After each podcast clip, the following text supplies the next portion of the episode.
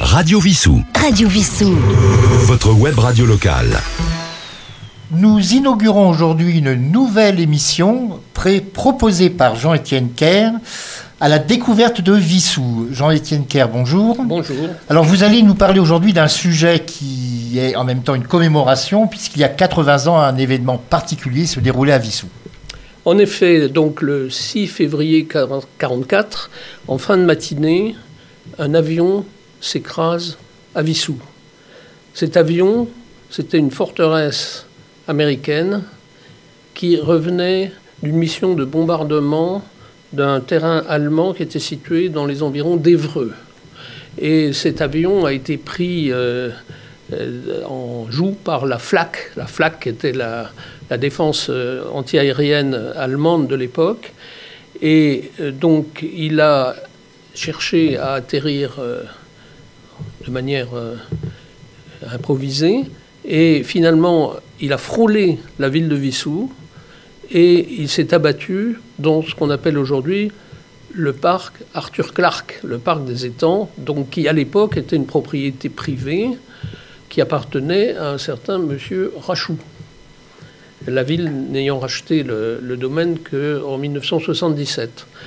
Et donc euh, cet avion s'abat, plusieurs habitants euh, le voient euh, arriver, euh, craignent qu'il s'abattent sur eux, et puis finalement, donc, il s'abat un petit peu plus loin, en cherchant probablement à atterrir dans la plaine de, derrière le parc des étangs, qui à l'époque n'était pas construite, mais malheureusement, donc, il, atterrit trop tôt et il percute le mur qui était aujourd'hui le long de l'avenue Jean Robic. Et les deux aviateurs qui étaient encore à l'intérieur sont évidemment tués sur le coup s'ils n'étaient pas déjà avant.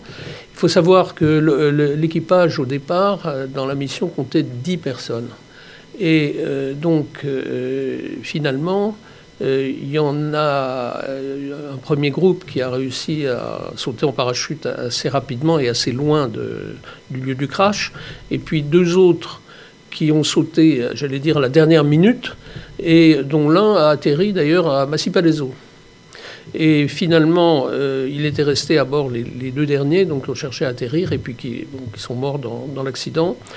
Euh, j'ajouterai euh, simplement que donc, les, quatre victimes euh, je vais donner leur nom quand même parce qu'il est utile et important de, s'en souvenir. Donc, étaient les deux qui sont morts à Vissou, donc Arthur Clark, qui était euh, lieutenant, et James Campbell, qui était également un lieutenant.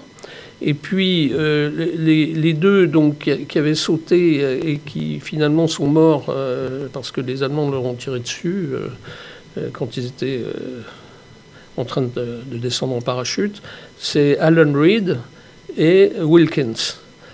Donc ces, quatre hommes, euh, aujourd'hui, on en a gardé le souvenir, puisque chacun d'eux a donné son nom à une allée euh, du, parc euh, Arthur Clark. Et chaque année, donc, il y a depuis maintenant une, trentaine d'années, pardon, une cérémonie qui a lieu autour du 6 février pour commémorer leur sacrifice et euh, cette cérémonie euh, est toujours euh, accompagnée par les autorités américaines qui envoient toujours un représentant de l'ambassade. Et d'ailleurs, c'était, je crois, l'année dernière, l'ambassadrice des États-Unis elle-même qui était venue à Vissou pour cette commémoration.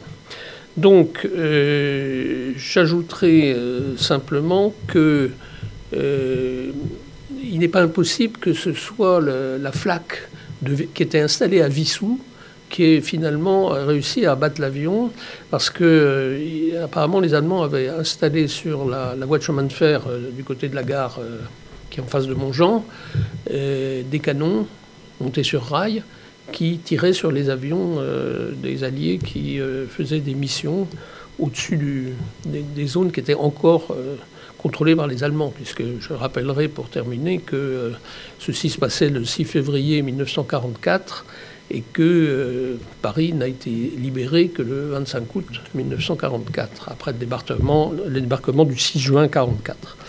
Donc euh, cette année, il y aura la cérémonie du 80e anniversaire qui aura lieu le, dimanche suivant euh, l'anniversaire de la catastrophe. Je vous remercie. Ah, merci de nous avoir rappelé cette page importante de l'histoire de notre ville. Radio Vissou. www.radiovissou.fr